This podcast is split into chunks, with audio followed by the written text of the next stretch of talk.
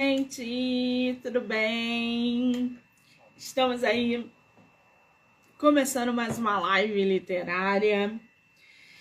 Primeira sexta-feira do mês de setembro, dia primeiro e primeiro dia de Bienal. Ah, que maravilha! Começamos aí o mês com o pé direito, é ou não é? Sério, é ou não é? Amanhã eu estarei na Bienal a partir das 10 horas da manhã, fazendo live, encontrando autores, vou receber minha meu prêmio, vou registrar tudo para vocês, tá bom? Então amanhã eu estarei lá a partir das 10 horas da manhã. Então manda direct, se você for, se você é escritor, escritora, leitor, leitora, admiradora, admiradora, manda direct para que a gente possa se conhecer pessoalmente, trocar figurinha, vai ser uma delícia, tá bom? Tô levando brinde para todo mundo, ou quase todo mundo, porque na hora que acabar, acabou, não tem jeito.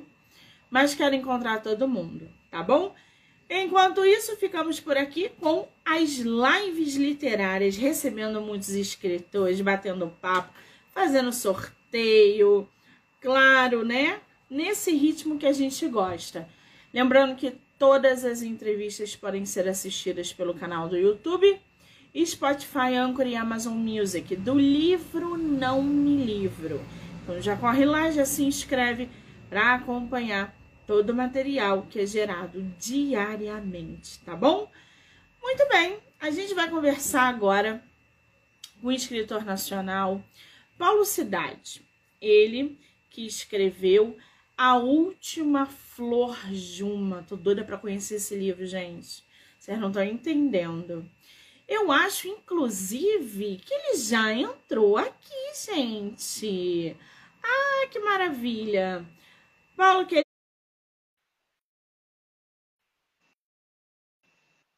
Café, né, gente? Ninguém de ferro. Olá. Ah, agora estou vendo nosso escritor. Tudo bem, querido? Bem-vindo! Ô, Monique, tudo bem? Beleza? Como é que você está? Eu estou ótima. Eu estou pronunciando seu nome certo? Tá certo. Só é escrito com W, mas é, a pronúncia é normal, Paulo mesmo. Gente, o nome dele é Paulo, mas tem W. Então é P-A-W-L-O. Eu falei, eu vou pronunciar Paulo, se for outro, outra pronúncia, ele vai, vai me dizer. Mas não, por que Paulo com W? É, foi alguma coisa que veio lá do avô, do bisavô, não? Não, não, não. Foi uma invenção minha mesmo, há muitos anos atrás, só para diferenciar de outro Paulo ah. Cidade que existia na época. Então é um nome artístico. Exatamente, é um pseudônimo. Ah, agora eu entendi, gente. É nome artístico. Uhum. Muito bem. E dá mesmo uma diferenciada, né? Porque uhum. já chama atenção para o Paulo. Quando uhum. eu vi no teu site, lá no site do que você me mandou, eu falei, uhum. eu acho que digitaram Paulo errado. Mas depois não, eu fui ver que era com W. É com W mesmo. Primeiramente, parabéns pelo prêmio aí, né? Que vai receber a mãe na Bienal, pelo seu trabalho de divulgação, que é muito bacana. E sucesso, né? Obrigada. Cada vez mais é bom que você está revelando a galera, falando um pouco de literatura. É, já, tão, já fala assim tão pouco, né? Por mais que, ah, tem muita live, tem muito o quê, mas é tão pouco, né? Tão pequeno, né? Ai, gente, é uma delícia essa conectividade com autores do, do Brasil inteiro e fora também, porque uhum. tem muitos brasileiros, escritores que moram fora do Brasil, uhum. que participam do projeto. E a gente tem tanta gente talentosa, né, Paulo? Exatamente. Muita, né? Muita, muita. E muitos ainda que não foram descobertos, né? Estão aí com medo de mostrar seus trabalhos. Exatamente. Isso porque eu só divulgo aqueles que se aventuram em aparecer. Hum. E aqueles uhum. que não, não aparecem. Exato, exato. Né? Às vezes nós temos um Drummond guardadinho e a gente não sabe, não... né?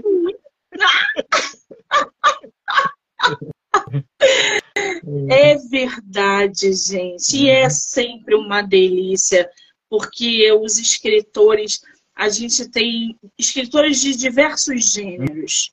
Todo uhum. mundo hoje escreve, publica, mas nem todo mundo aparece. Então, esse mês, por exemplo, eu entrevistei 78 autores no meu projeto. Oh, haja, haja maratona e haja fôlego, né? Quando eu parei para contabilizar os meus autores, eu falei, gente, foram 78 escritores maravilhosos de todos os assuntos, de todos os gêneros. Homens, mulheres, é, idosos, adolescentes, mães, uhum. pais. Gente, é muito vasto, né? É muito... E a gente não conhece a metade do que tem no Brasil. Você nem. Acho que não é nem é, da 15 não sei nem, nem descrever, porque é tão pouco, né? São milhares. pois é. Ai, ai. Bom, eu te agradeço também por você disponibilizar um tempo, uma hora na sua agenda para que a gente possa conversar sobre esse teu livro que está lindo e que eu estou muito curiosa em conhecer. Mas antes eu quero saber de onde você é do Brasil. Eu sou de Ilhéus, na Bahia, na terra de Jorge Amado. Por isso que eu já logo simpatizei com o nosso escritor, gente. Tá na melhor terra quente, né? É. Ilhéus é terra, terra quente. quente, verão ardente, praias maravilhosas, uma história magnífica, né? desde capitania. Daqui a pouquinho, daqui a 11 anos, vamos completar 500 anos. é. Sim.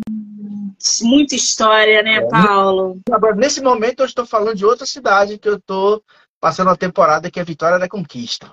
É, a... Aonde é Vitória da Conquista? Fica a 300 quilômetros de Ilhéus, é uma das cidades mais frias da Bahia, né? E, digamos, a segunda mais fria da Bahia. Né? Nossa, não conhecia. Eu fui a Maceió. Sim fui conhecer é, a parte do Nordeste que eu conheço é Maceió. Uhum. E eu vou para Bahia, mas não agora, eu adiei para ir ano que vem, porque eu quero conhecer uma tribo indígena que tem perto de. É, aonde os colonizadores é, pisaram pela primeira vez. Seguro. Porto, Porto Seguro, Seguro, você vai. Mas tem um outro nome. Santa Cruz Cabralha. Santa Cruz Cabralha, né? É, eu, conheço, eu acho que é próximo ali. É, eu conheço aquela aldeia ali, conheço, estive lá já. Eu fiz um trabalho indígena há uns anos atrás, uma exposição, né? Foi muito bacana. E esse ano, é, deixa eu te contar uma novidade, que acho que você não sabe. Eu sou um dos curadores da nossa festa literária de Ilhéus, né? E esse ano o tema vai ser indígena. Então, a gente, Daniel Munduruku vai estar com a gente, a Maíra Spigwalt vai estar com a gente, a Eliane Potiguara. A gente está é, trazendo uma galera da literatura indígena muito bacana que vai estar com a gente esse ano, aí em novembro. Aí você falando que você está na Bahia, pense em botar isso no roteiro, de repente, quem sabe você não vem para a nossa festa literária do ano que vem. né? Para falar um pouco desse seu trabalho, dessa atividade. É, é, possivelmente em setembro de 2024. Mas esse ano vai ser em novembro, né? Esse ano vai ser exclusivamente em novembro. Mas no ano que vem está pensando em fazer em setembro, que é o mês, é, digamos assim, calendarizado nosso, né? Esse... Nossa, que, que coisa interessante. Peraí, para a gente poder entender isso, é, é, isso aí é um evento literário ou é um hum. concurso literário que vocês estão é, é, trazendo escritores indígenas? Não entendi. Como é que funciona é, isso? É uma festa festa literária, tipo a Bienal, só que a nossa é mais curta, né? É, nós estamos na sexta edição já, então são três dias de bate-papo com escritores, é, oficinas literárias, é um trabalho com as crianças também, que a gente chama de flizinha, né, exibição de vídeos, então tudo que for ligado à literatura a gente faz nesses dias, né? A gente chama aqui na Bahia de festa, é, nossa, nossa, nossa sexta festa esse ano que a gente vai estar realizando, né? E você é um um dos curadores, é, é, isso? É um dos coordenadores, curadores que organiza esse processo. Que coisa maravilhosa. Os outros anos você também foi curador? Desde a primeira, desde a primeira, a gente está junto desde a primeira. Qual é o nome dessa festa gente, que, que acontece? Assim, antes se chamava Flios, né? É, mas hoje se chama FLI, Festa Literária de Ilhéus, né? O Flios é porque Ilhéus na passagem aérea é Ios, né? É, a, se escreve Ios. A gente chamou Flios, Festa Literária de Ilhéus, Flios. Mas hoje é só FLI. A gente tirou o Os e ficou frio, porque assim, é uma junção de duas feiras que aconteciam aqui em Ilhéus. É, uma é da Universidade Estadual de Santa Cruz, que é uma feira de livros, e, a, e o que a gente fazia, que é a FLIOS, é, Festival Literário de Ilhéus. Então a gente juntou e fez a festa, né, celebrando esse encontro, e isso já tem seis anos. Nossa senhora, é que nem a Flip, gente. É o mesmo conjunto. A Flip aqui no Rio de Janeiro é Flip por causa de Paraty. Agora Exato. eu entendi o que você está falando. Isso, maravilha. Mas a Flip já tem uma, uma tradição, um investimento maior, gigante. A gente não chegou lá, Mas eu não. Vou te falar, eu vou te falar, Paraty. Você conhece Paraty? Não, eu tô. É desse tamanho. Eu não conheci. É pequenininho, né? É porque você sabe que Paraty lembra muito Ilhéus, né? E foi em Paraty que foi gravado pela primeira vez o filme Gabriela, né? De Jorge ah, Amado. Foi lá. Foi, foi. Bom, né? Ali, porque a, a, a, o, o, o, conjunto arquitetônico de Paraty na, é muito parecido com o Ilhéus daquela época, dos anos 20. Né? o calçamento, as casas coloniais, né? Então é, é muito parecido. Então foi escolhido esse como cenário da, do filme Gabriela, na época, né? E Paraty é história purinha, gente. Purinha. Nem Léus.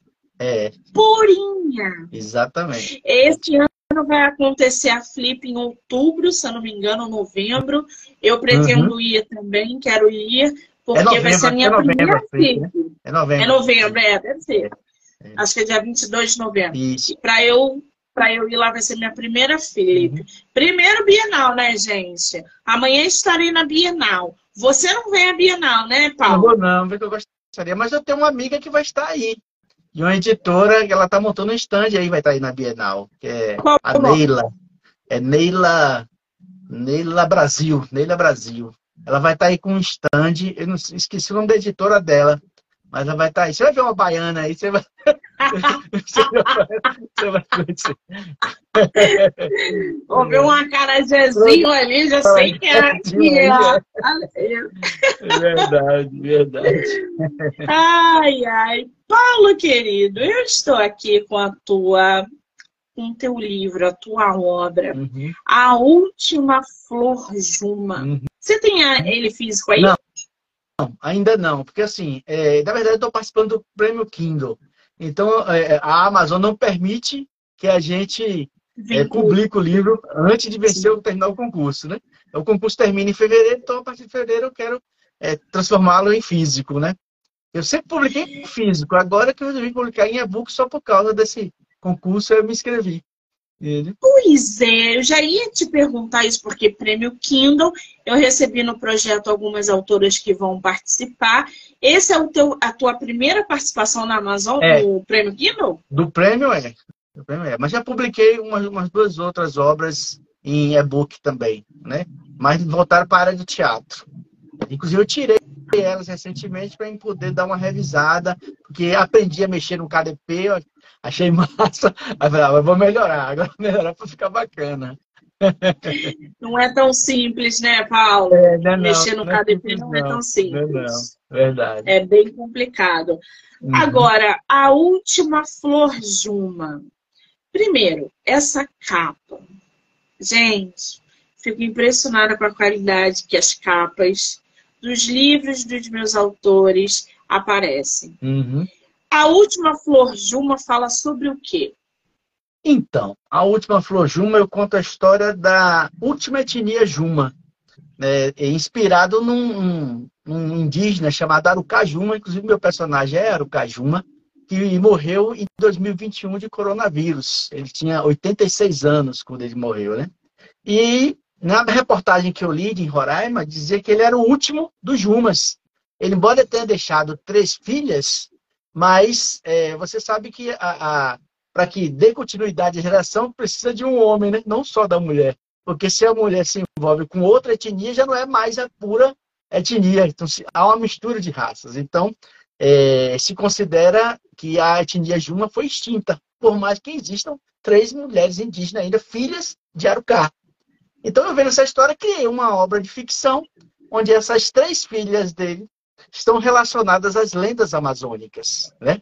E aí eu começo a contar as agruras que acontecem, é, a, os problemas que existem na Amazônia com seringueiros, com madeireiros, é, com bandidos, né? porque existem muitos bandidos. Lá tem o, o, os barriga d'água, são aqueles que assaltam os barcos.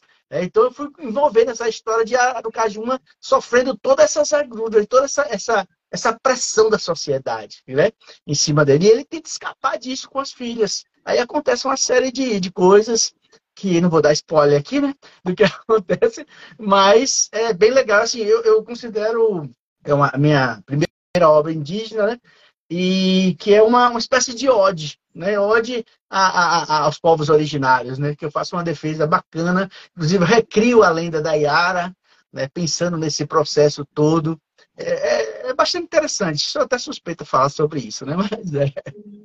Mas só para eu entender, Juma é uma, uma aldeia indígena, é uma família indígena, é isso? É uma etnia, né? Que a gente chama de etnia, né? Porque não se usa o termo tribo, se usa o termo etnia. Ou seja, era um, um grupo de indígenas que foi extinto, que não existe mais. E foi exterminado nos anos 60, a maioria, né? os seringueiros invadindo a Amazônia, dizimou várias tribos. Uma delas é a Juma, né? a tribo Juma, que só sobreviveu Arucá e as três filhas dele. E essa, essa, essa, a gente não chama de tribo mais, né? É, essa, isso. a gente chama, qual é o nome que a gente usa? A gente pode usar é, etnia, né? Ou nação, né? Etnia. Essa, por exemplo, essa nação? Hum. Eles eram de qual lugar do Brasil? Então, na região ali do Acre, né? na, na zona norte ali, naquela região ali do Acre. É, é, Acre não, perdão, da região ali de Belém, do Pará, por ali, próximo dali, entendeu? Toda aquela região ali da Amazônia. Ah, gente, preciso entender primeiro toda a origem disso, porque não adianta é, vocês ficarem aí mandando mensagem, porque eu preciso entender primeiro a, a essência da Dilma. Exato. Porque a gente, a gente tem que conhecer um pouco das nossas raízes, uhum. e as nossas raízes são imensas, diversificadas e muito ricas. Ah, tem muita Exatamente. gente que não conhece histórias indígenas, é, é, origens indígenas. Ah, eu conheço o Tupi-Guarani, ok, todo mundo conhece, mas existem outras é, é aldeias, etnias, enfim, nações espalhadas pelo Brasil. E a Juma é uma que eu não conhecia. É, é uma das, né, das, das centenas que existiam. Né? Os Jumas são também da, da, da língua tupi-guarani, né? Eles eram de, um, de uma comunidade, de um povo denominado, é, acho que era Kagewaya, Kagayorives, a pronúncia não, não sei bem lembrado, mas era do século XVIII, mais ou menos, que os Jumas somavam, no século XVIII, entre 12 e 15 mil índios. E depois, hoje só existem três. Você imagina aí. De 15 mil só existem três. É brincadeira um negócio desse? Né? Nossa sucessivos, Monique, sucessivos massacres, sucessivas expansões, expansões assim de, de extrativistas na Amazônia. E, de repente, o povo, na década de 60, se viu reduzido a, dezenas de pessoas. E hoje só tem três. Três. Uhum. Gente, que loucura isso! Agora, o, o Paulo, você com, com esse tema no A Última Flor Juma, por que, que você resolveu escrever sobre essa, essa, esse tema, essas nossas raízes, trazer nesse teu livro? Foi especificamente para o prêmio Kindle ou você já estava com planos realmente de produzir uma obra desse gênero? Não, já estava. E, na verdade, eu comecei a escrever essa história tem uns 4 ou 5 anos, né? E aí eu é, parei ela, né? E de repente fiz uma revisão, não gostei do, da forma como eu tinha escrito, né? A minha, o meu gênero literário é muito voltado para o realismo mágico, né? O realismo fantástico. E, e aí, de repente, eu achei que faltava mais é, fantasia na história, né? Faltava mais essa faltava mais raiz mesmo, para eu poder descrever o que eu queria dizer através de indígena, né? É, mesmo não sendo indígena, embora eu tenha raízes indígenas, Sim. eu acredito que, sobretudo na minha, é, da parte da minha, do meu pai, né? Então eu acho que tem raízes indígenas ali. Então eu achava que faltava alma, né? Faltava alma nessa, nessa história. Aí o que, que eu fiz? Eu reescrevi ela esse ano, aí de repente escrevendo, eu vi que tinha um prêmio. Eu falei, ah, vou escrever essa obra aí. É, de repente, vai que? Não é? Nunca se sabe. Casou, né? Casou, aí eu, eu vou lá e escrevi a obra. Bom, para a gente conhecer um pouquinho sobre essa, essa etnia, né, Juma, eu dei uma procurada aqui e já achei. Aqui uhum. diz, gente, eu, eu vou botar um nome tribo, mas vocês sabem que não é tribo, a gente usa outra palavra, porque aqui eu acho que eles não atualizaram. Uhum. A tribo indígena Juma é uma etnia no Brasil. Eles pertencem à família linguística Cagauíva. Acho que é isso, isso que fala. Exato. Cagauíva, que faz parte do grupo linguístico Tupi-Guarani. Uhum. Os Juma enfrentaram muitos desafios ao longo de sua história, incluindo a, vazão, a invasão de suas terras por garimpeiros e o impacto devastador de doenças como a Covid-19. Exatamente, isso mesmo. Relatos históricos sugerem que a tribo Juma, a etnia Juma, desculpa, já foi numerosa, com uma população estimada em cerca de 15 mil indivíduos no século XVIII. No entanto, sua população diminuiu significativamente ao longo do tempo devido a diversos fatores, incluindo doenças, conflitos e invasão de estrangeiros em seu território. O povo Juma se envolveu em atividades como pesca, caça e agricultura dentro de seu território. E o rio desempenha.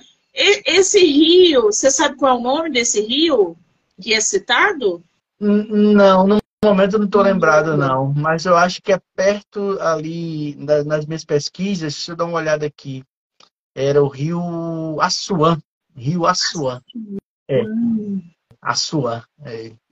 Quer dizer, eles habitavam essa região, né? Então o rio Assuano é um rio sagrado para eles. Né? Eles habitavam essa região, é, próxima à cidade de Labré, ali ao sul do estado do Amazonas e tal. Aí depois eles foram se transferindo, porque foram expulsos, né? foram fugindo das suas próprias terras, né? E, e essa minha história se passa justamente perto de Belém.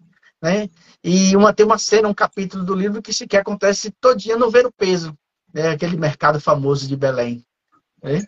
E é aí onde acontece um fato assim é, triste, mas é, que é real no dia a dia das comunidades, não só de, de, de crianças indígenas, mas de todo, toda e qualquer é, pessoa. Né? E acontece justamente no Vero Peso, que é um mercado é, bastante famoso, um, um, complexo famoso de Belém, do Pará ali, né?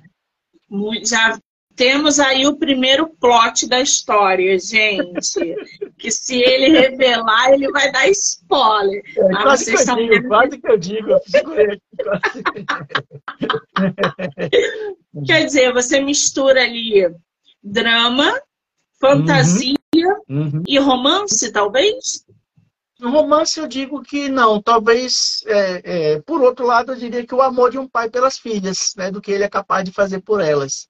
Mas romance não tem, não, nesse processo todo aí, não. Tem uma, uma, um certo rancor guardado em uma das filhas, né? Por tudo que, que, que, que o homem branco faz, continua fazendo, né? Devastando, matando, destruindo, invadindo, expulsando e criando e querendo criar agora um marco temporal, né? É tão cruel desse processo todo aí. Exatamente. É, eu ia até mencionar sobre. Não vou, senão a gente vai entrar num outro assunto e não é o objetivo aqui, mas é. o Paulo já, já, já me captou. Em meados de 1960, seringueiros, cal, caucheiros, madeireiros e pescadores em Canutama, Amazônia.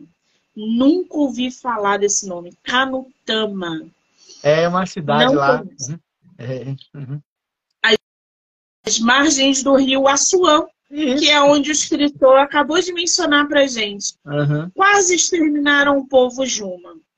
Arucá Juma. Arucá Juma é a menina, não é isso? A Juma, personagem? Não, Arucá Juma é o personagem, o pai. Né? Inclusive, eu uso o mesmo nome dele, que era o existiu, de fato. Morreu aos 86 anos. 86, 90 anos, não sabia exato a idade dele, não. Mas de 86 a 90 anos. Né? Do ano, em 2021. Arucajuma. Fala um pouquinho desse personagem é, que você colocou no teu livro? Qual é o papel Não. dele na é, trama? É o, é, o, é o, o, patriarca da família, né? É o, é o, é o, o guia, é, como a própria personagem diz, né? A Menina do Rio, que são três personagens, as filhas dele, Menina do Rio, Estrela d'Água e Filha Branca, né? São as três. E é, ele é, é, é, é, o, é o guia, é, é aquele que, que e de repente todas as meninas se espelham. É um cara de um coração fantástico, que apesar de sofrer tanto, consegue ver é, o, o, lado bom das pessoas. Então, é um, um personagem assim, bacana. É, como eu acreditava que era um cara que não conheci, conheci apenas por reportagem, é, devia ser. É, então, eu coloquei ele como sendo ser quase que uma entidade mágica né, que está ali e que de repente, assim, como na realidade, esse spoiler eu vou dar, como na realidade aconteceu, ele morre também no livro. Né? Então, é, mas o que acontece depois é que, é que são elas. Né? E aí eu não vou contar nem como ele morre e por que ele morre. O Paulo dá só o gostinho, gente. Ele tira da nossa boca rapidinho. É, a última flor de uma narra a saga de um pai e três filhas vivendo a beleza e as agruras da vida na Amazônia. Arucá Juma, o personagem que ele acabou de mencionar, uhum. é remanescente da etnia Juma, e suas meninas, Estrela d'Água, Filha Branca e Menina do Rio. Elas são irmãs. Tem como você falar um pouquinho de cada uma delas dentro do enredo? Sim, é, cada uma delas tem um, um, um ponto, é, um papel principal nesse processo, e além de estar intimamente interligadas, é, elas, como eu disse, estão. Cada um desses batismos, desse nome, é ligado a uma lenda da Amazônia, né? Uma lenda indígena, melhor dizendo, uma lenda indígena. Então, Filha Branca está ligada à, à, lenda da mandioca, né? Filha Branca. É, Estrela d'Água está ligada à lenda da Vitória Régia, ou de Jaci, da Lua, né? E Menina do Rio está ligada à lenda da Iara, né? Que a Iara é a deusa do rio, né? E, e aí começa é, a se descobrir porque por que, que menina do rio que é, está ligada diretamente ao rio tem medo do rio, né? Por que, que ela tem medo do rio? Então fica esse dilema e tal. Não, já vou Então, assim, elas são muito ligadas, uma com a, com a outra, e vai acontecendo fatos, né? sobretudo quando, quando elas são obrigadas é, a vender coisas no rio, é, porque são ameaçadas por um grupo de, de barrigas d'água, de bandidos. Né? Eu não sei se você já viu alguma matéria daqueles meninos ali ribeirinhos na Amazônia, e quando passam os grandes barcos, eles vão com as canoas remando para tentar subir no barco, né? Então, essa foi uma matéria também que me interessou muito quando eu vi há muitos anos atrás. Eu falei, poxa, eu preciso escrever uma história sobre esses meninos, né, que se arriscam ali naqueles banzeiros, né, aquelas ondas que são feitas por aqueles barcos de um, dois, três conversas, né? E aí eu falei, poxa, e aí eu encaixei esse processo, né? Elas, elas é que vão vender as coisas. Porque, assim, quando é um, um, um adulto que se aproxima do barco, é, a, o barco acelera, pisa mais, porque fica com medo de bandido, de ser bandido. Quando é a criança, não, eles não, eles não aceleram, eles continuam no ritmo deles. Eles não param, né? Continuam no ritmo deles. Então, a turma tem que laçar o barco, literalmente laçar com um gancho, prender na, naqueles pneus do lado ou naquelas cordas que separam, e eles na raça mesmo, puxando para poder subir. Enquanto um segura, depois que prende, o outro sobe e começa a vender as coisas. Eles perdem as frutas, que vendem frutas, é, palmito, né? Ele vende tudo quanto é coisa ali. Então eu peguei esse trecho e transformei isso de uma forma literária delas participando desse processo todo, né? E o sofrimento, é, não vou contar mais detalhes não, senão vai, eu vou revelar ah, coisas. gente, não faz isso com a gente, Paulo.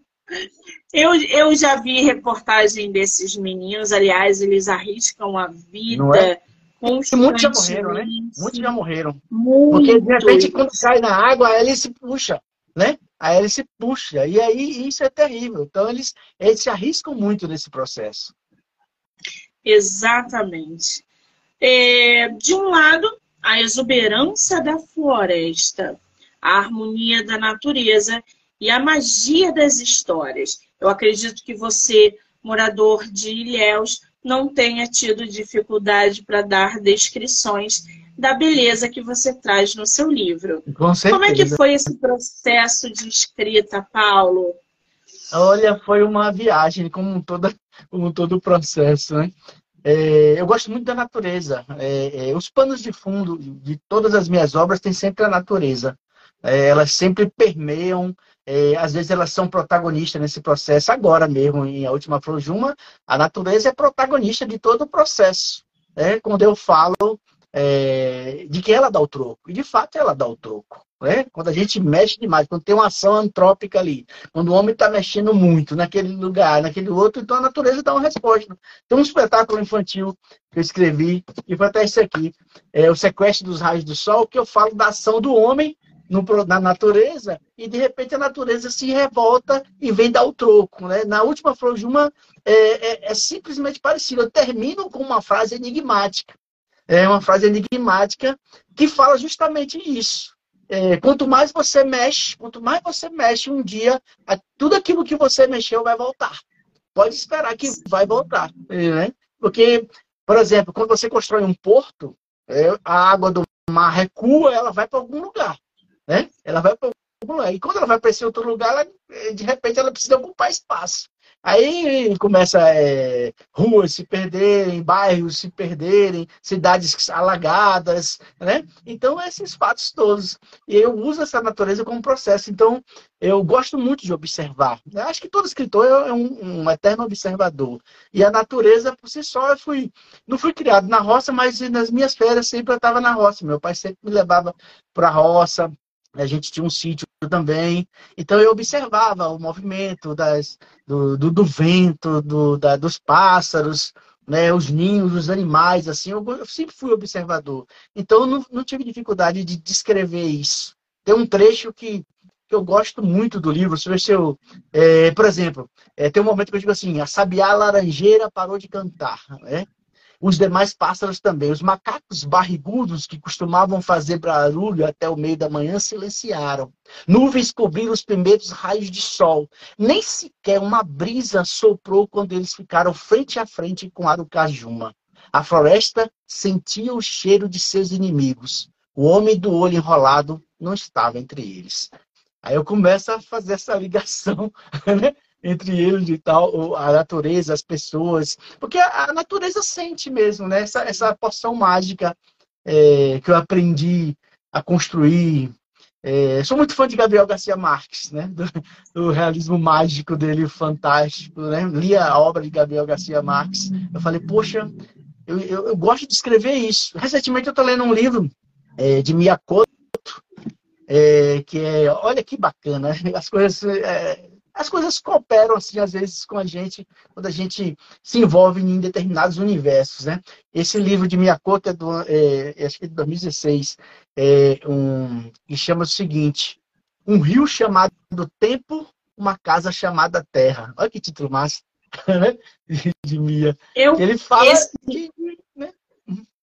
Fala, pode falar. relação do sagrado, dessa relação do sagrado de um avô que morre e o neto vai lá para fazer todo o cerimonial. Aí ele vai contando o que acontece naquela comunidade, naquele povoado e tal. Eu gosto de histórias assim. Meus livros são sempre voltados para comunidades, para povoados, né, para pessoas que são às vezes esquecidas, né, essas relações que a gente não consegue ter com a natureza, com as pessoas. Então eles estão, eu estou sempre puxando um fio ali, um outro, nesse, nessas questões, né?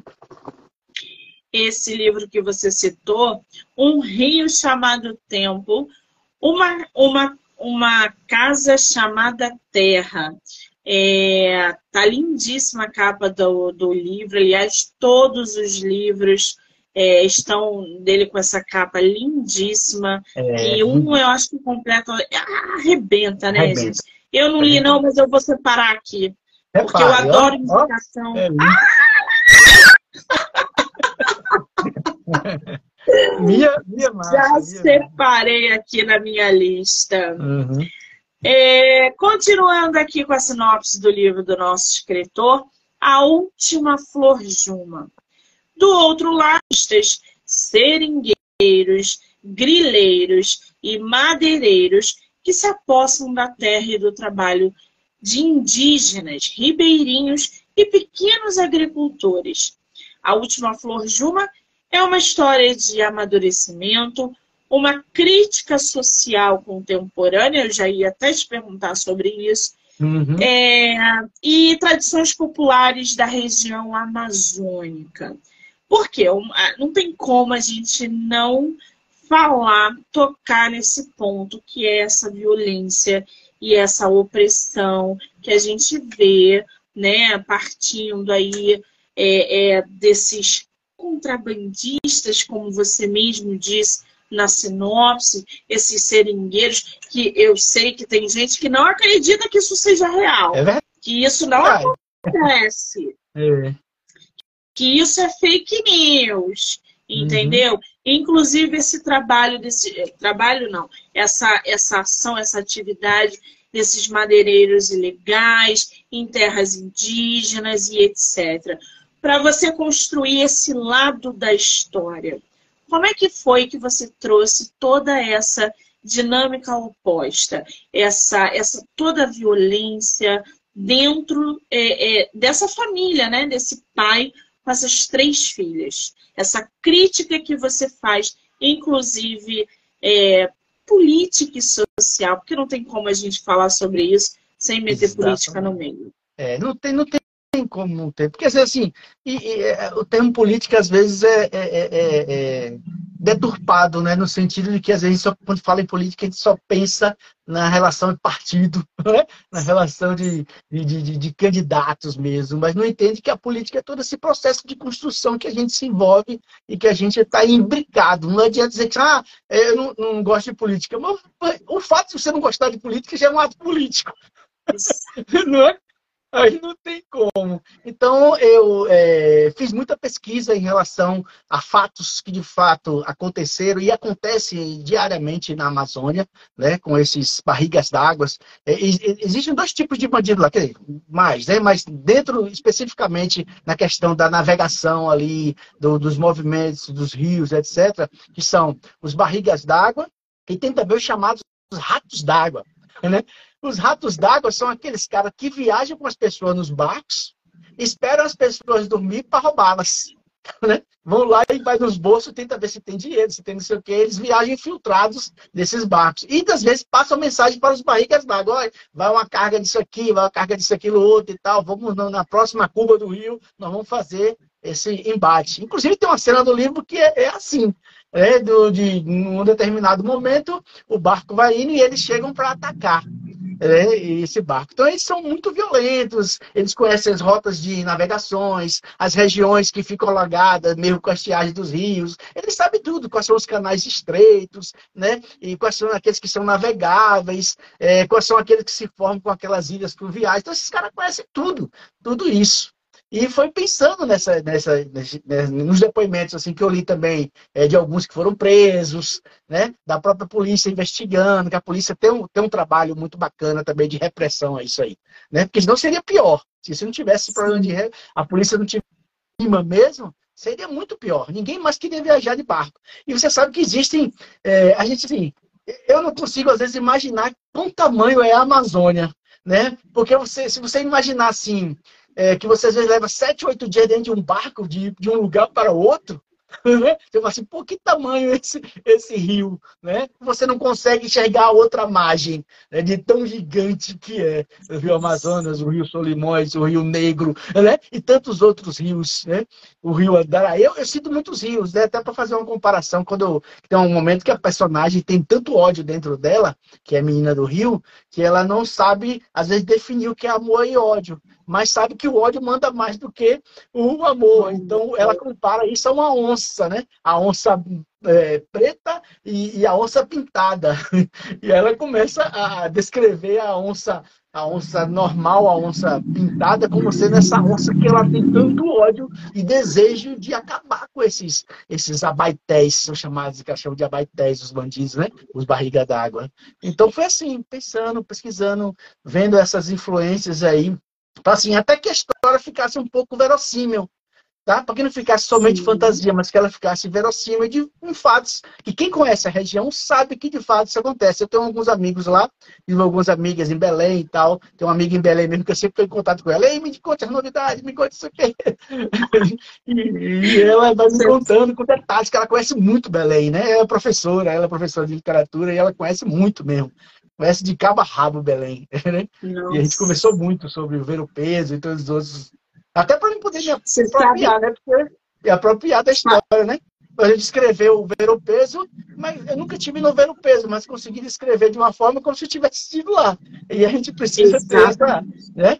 essa noção. Exatamente. Eu acho que a pesquisa dá esse, esse realismo também, essa pesquisa externa, com pessoas, com, com leitura, com outros livros. Eu estava ouvindo você falar do, do Rio Amazonas e tal. Você sabe que eu li é, a biografia da Ingrid Bittencourt, aquela, aquela política que foi sequestrada, ficou na Colômbia durante não sei quanto tempo, e ela narra exatamente é, como que ela foi sequestrada, mas todo esse percurso nos rios da, da, da Amazônia, até o cativeiro dela, dentro da floresta fechada.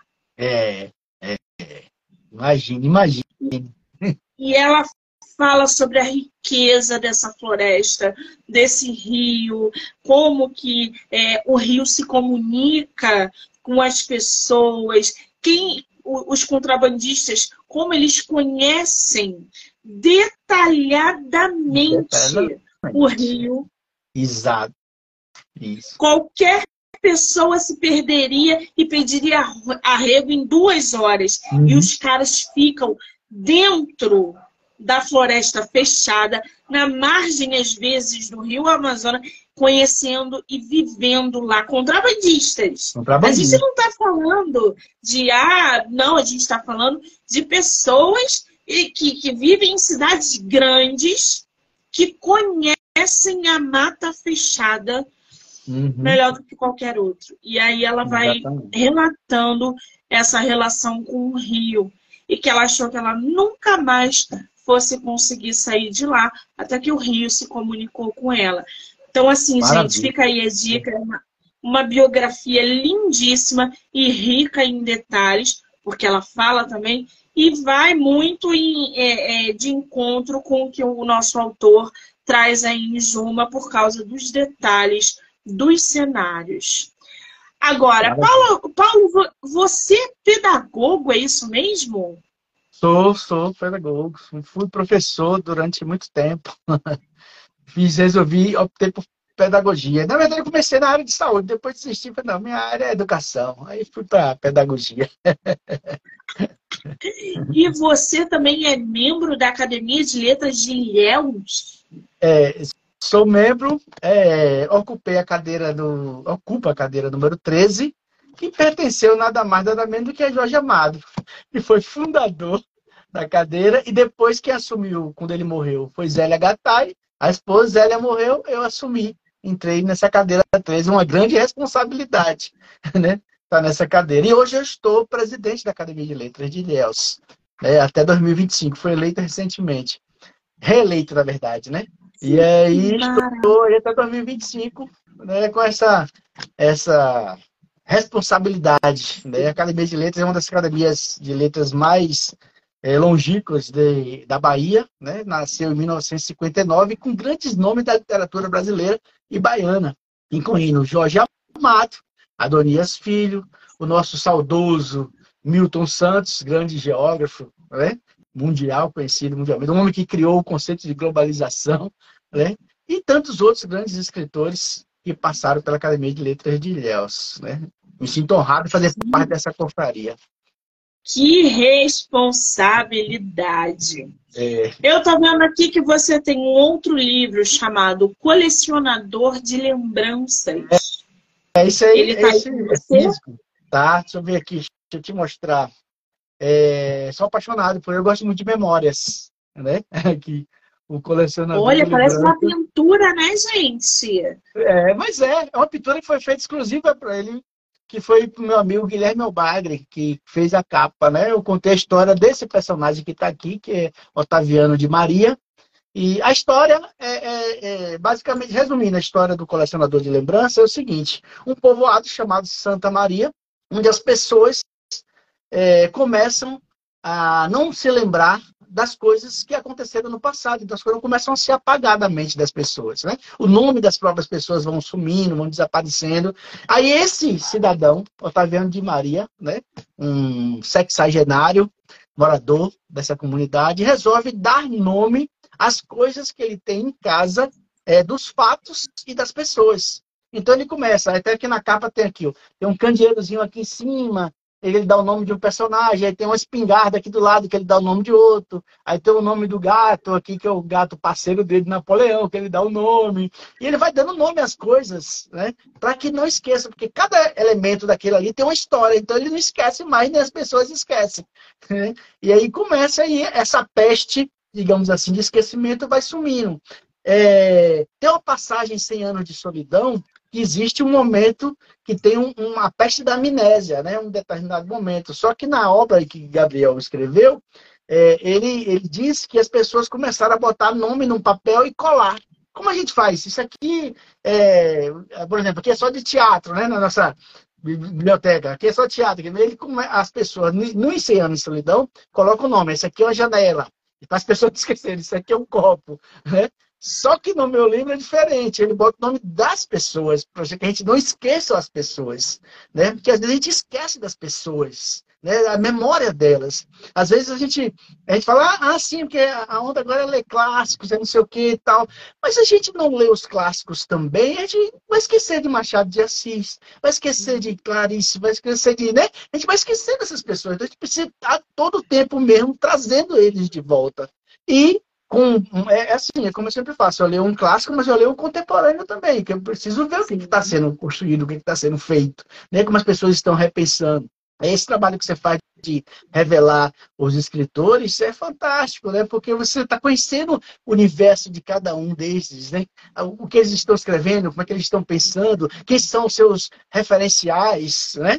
nesse processo todo de escrita. E isso é extremamente fantástico, assim. E você só consegue escrever bem se você lê. E se você não Sim. lê, você não consegue. não tem como. Tá escritor que não lê não é escritor. Né? Exatamente. Então, desconfiem de um escritor ou de uma escritora que não leia. Uhum. Uhum. Desconfie. Mantenha a distância. Eu sou escritora. Você gosta de ler? Gosto não. É. Quase não leio.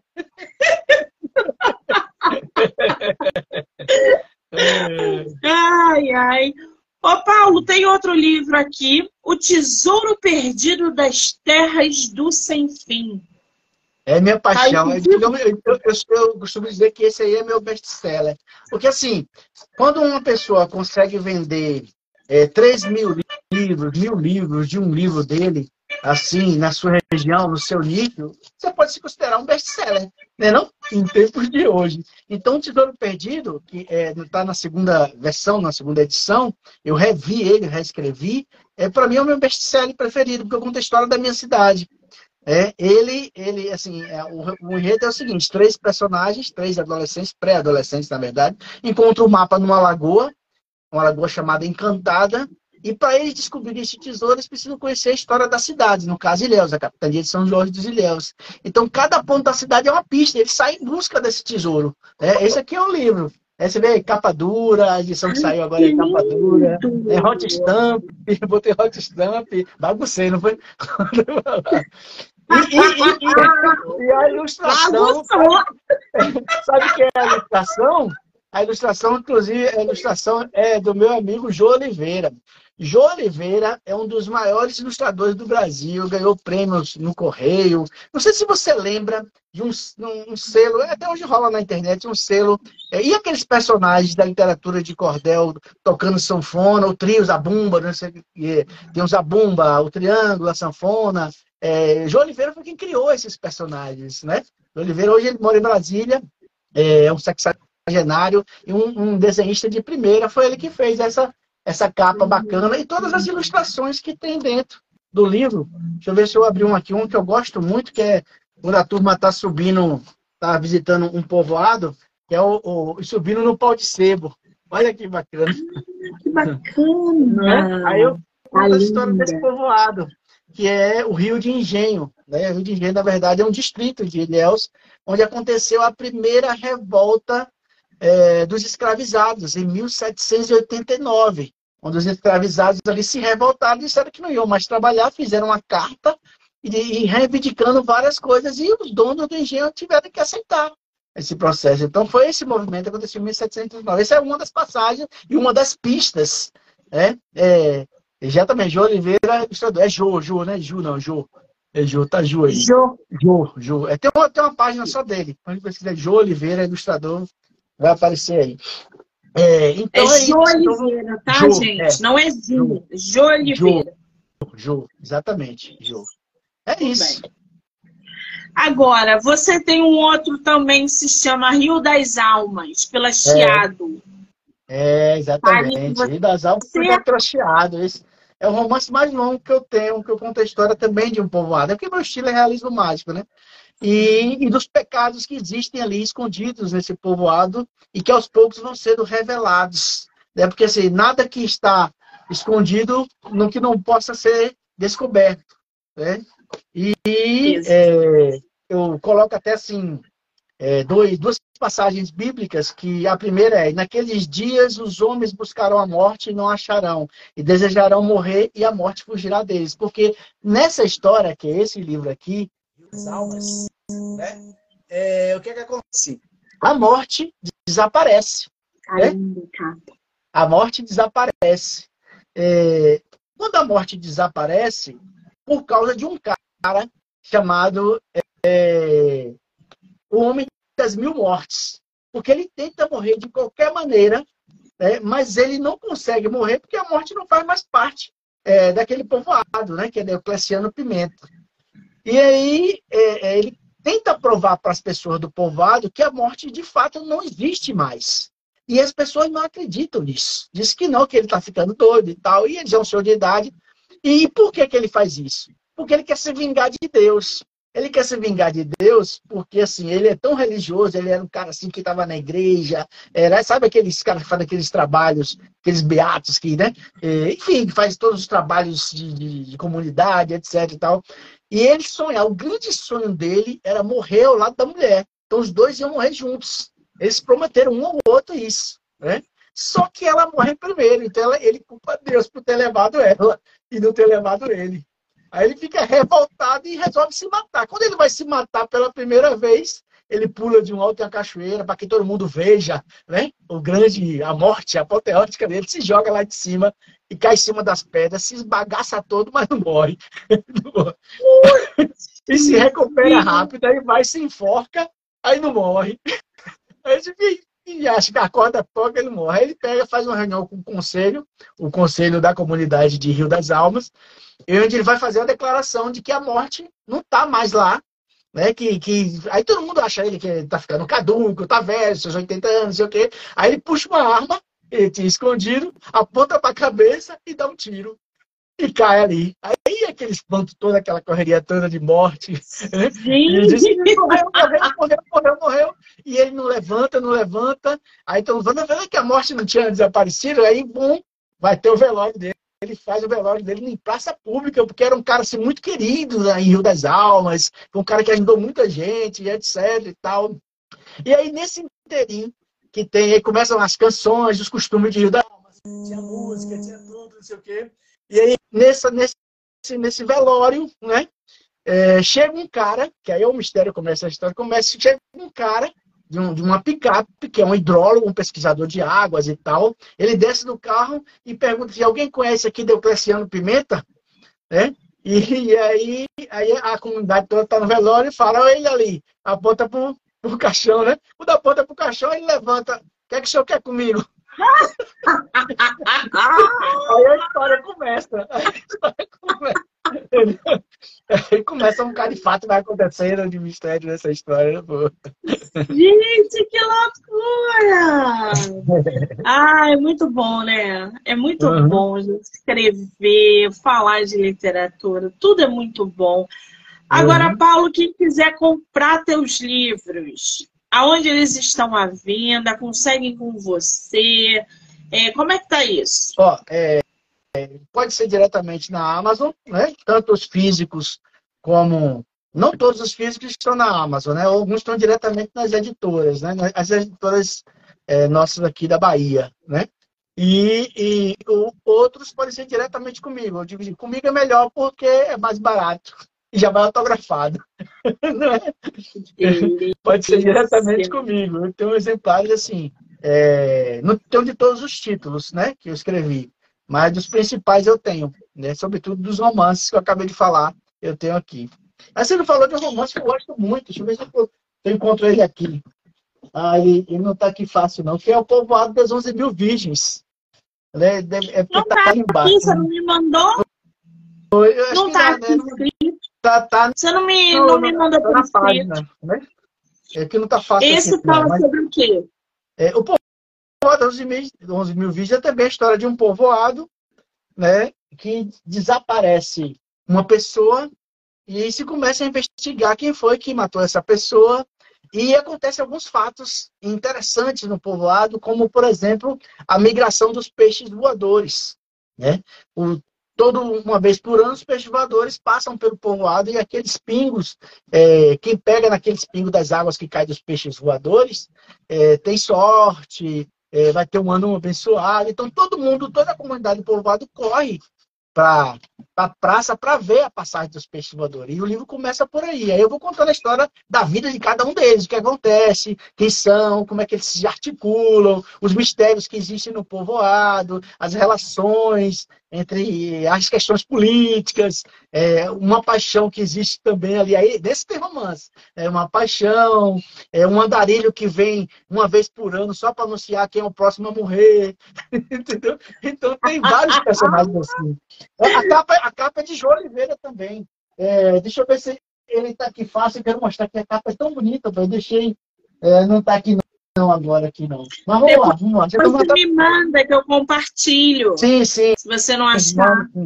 Manda, manda. É porque ele está aqui. Ah, tu tá aqui dentro. Peraí, vamos. Deixa eu procurar aqui. Eu vou, quero te mostrar que essa capa não. Ver se tá aqui. Capa bonita, gente. A gente sempre quer ver, não adianta, é. tá? Não, e foi Jô. Jeito. Jô que fez as ilustrações e fez. Olha aí, aqui, ó. Não é? Ele é bacana, ó. Duzentos e poucas páginas, um romance bacana mesmo. Nossa, tá linda essa capa. É? Essa capa tá bacana. As ilustrações dele que são muito massas. Jô, Jô, realmente ele, ele bota para lá. Deixa eu ver essa da passagem do, dos, dos, peixes daqui mesmo, né? Que vem seu Ananias. Esse preto velho que está aqui é seu Ananias. Né? É, seu Ananias é o homem que tudo vê.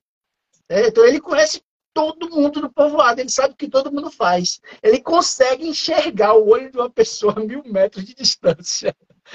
Sabe a cor dos olhos das pessoas. Tem um olho de águia, chama de olho de águia.